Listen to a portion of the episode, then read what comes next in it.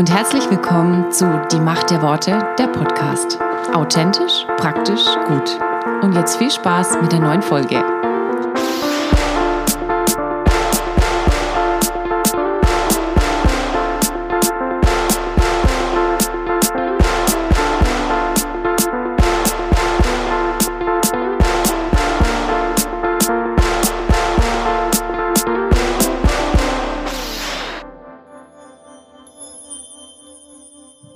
Meine Damen und Herren, es ist gerade, wo ich es aufnehme, der 21. Dezember, also quasi vor zwei Tagen. Und mir wurde gesagt von meinem Provider für den Podcast, dass ich äh, Regeln verstoßen habe. Äh, nicht, weil ich so viel geflucht habe oder irgendwelche lustigen Witze gemacht habe, die nicht lustig sind, sondern ich dachte mir, ich packe in den 23. Äh, Kalendertürchen, in das 23. Kalendertürchen, nochmal Elohim rein, dieses Lied. Aber da wurde ich gesperrt, weil ich hier ein ganzes Lied veröffentliche. Muss aber auch sagen, ich bin sehr froh, dass bei Sneak Peeks äh, bis jetzt noch nie irgendwas kam, dass sie gesagt haben, Junge, äh, was du machst, ist äh, falsch, weil mein oder Michael und mein Elohim-Lied sind ja auch äh, GEMA-frei. Aber naja, gut, äh, das ist eine andere Geschichte. Aber ich wurde schon angeschrieben, was machst du da eigentlich? 24 Türchen machst du hier mit deinem Podcast und wann kommt endlich die On-Stage-Episode, äh, wo wir quasi das hören, was ihr tatsächlich gemacht habt.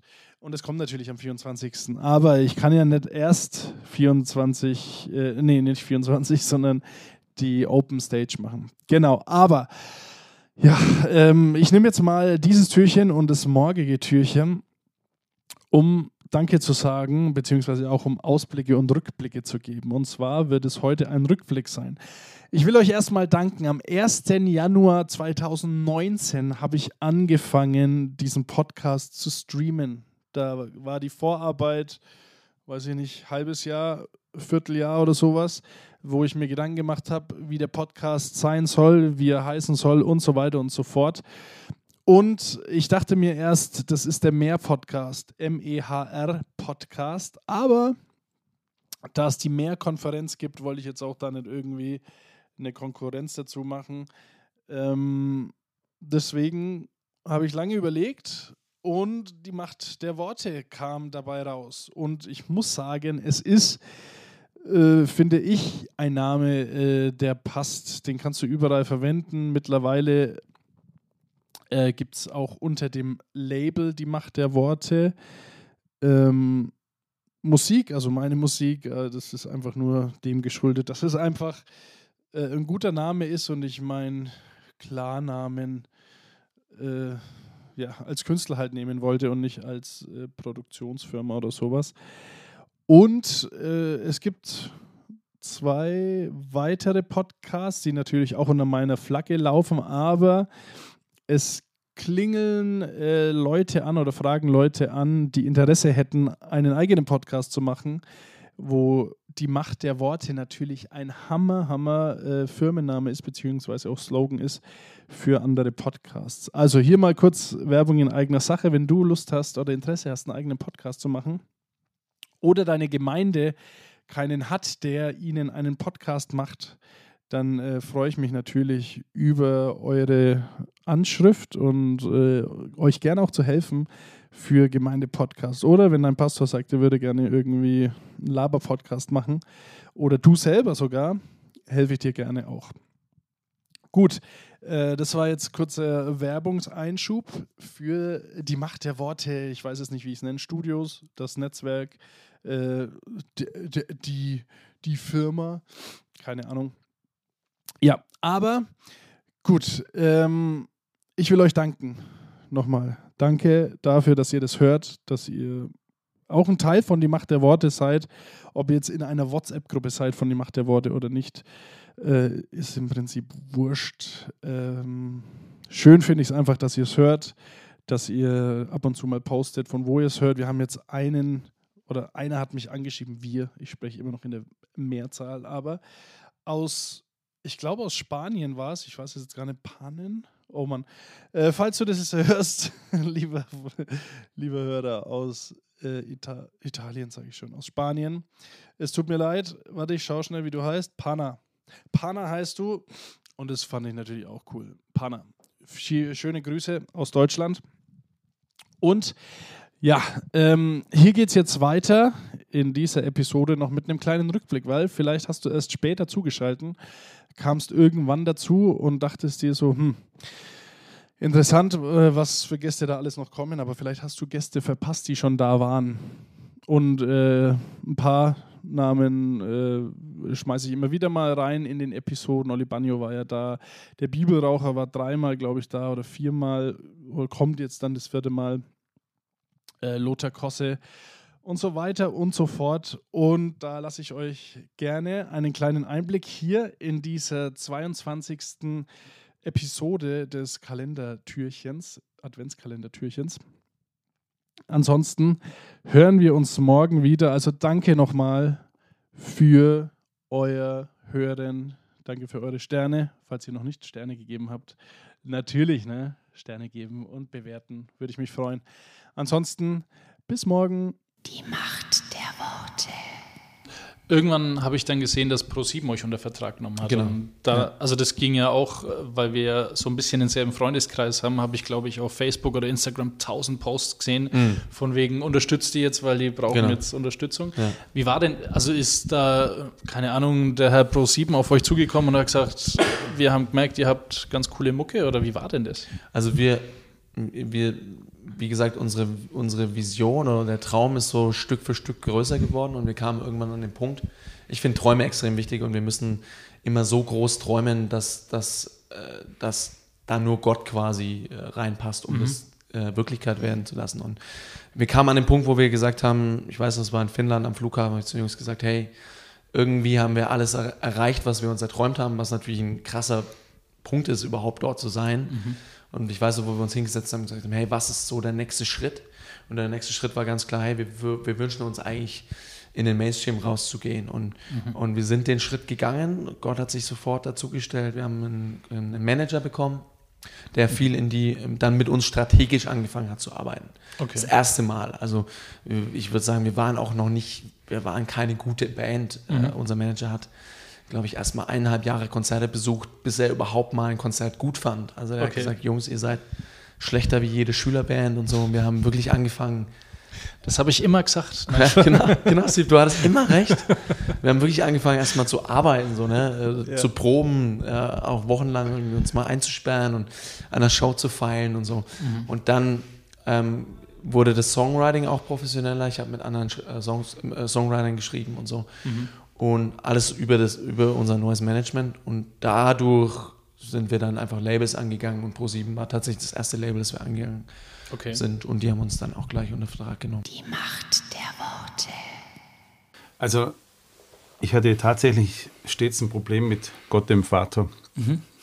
Ich habe die Väter von anderen gesehen, ja. Und, und ich habe mich von meinem Vater, glaube ich, ein Leben lang geschämt, bis ich 37 war. Mhm. Und dass ich was mit 37 Jahren zu meinem Papa gehe. Ich sage bewusst Papa, weil früher habe ich Erzeuger gesagt. Okay. Äh, nach einem Traum. Ich habe gespürt, er, er, wird sterben. Ja. Mhm. Und ich, ich, ich, ich wusste an dem nächsten Morgen, was ich zu tun hatte. Ja. Okay. Und du musst dir vorstellen, ich war in meinem Leben ähm, in, in vielen Ländern. Ich war bis in Mexiko, Afrika, New York.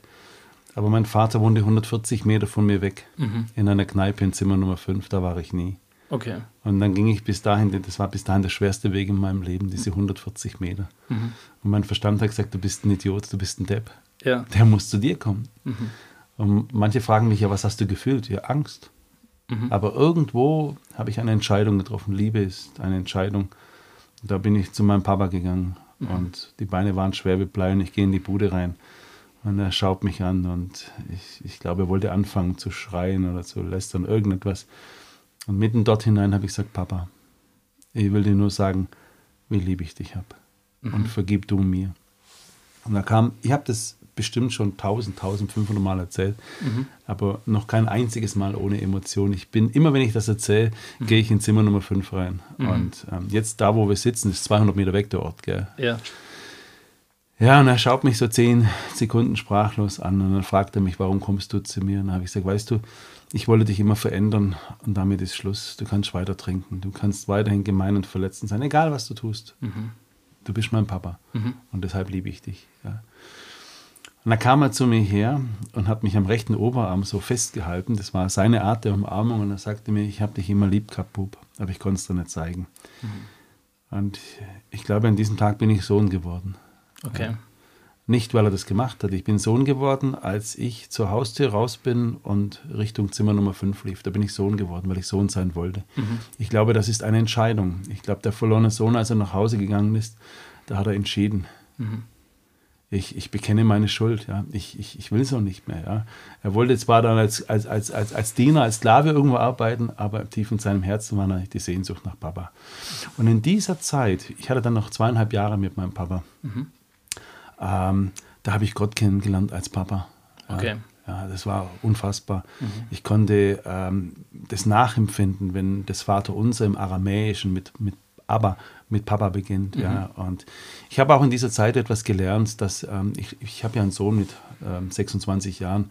Ähm, ich lebe meinem Sohn nicht nur vor, wie, bist du, wie, wie, wie sind wir Ehemänner, wie sind wir äh, Nachbarn, sondern wie bin ich Sohn. Mhm. Ja. Mhm. Und ähm, das durfte ich alles auf einmal erleben und eine unfassbare Heilung in dieser Zeit. Die Macht der Worte. Es klingt jetzt ein wenig blöd, aber mit einer Abtreibung ist es manchmal nicht getan. Also es gibt Leute, die treiben öfter ab als einmal. Ja, besonders auch Menschen aus den östlichen Ländern.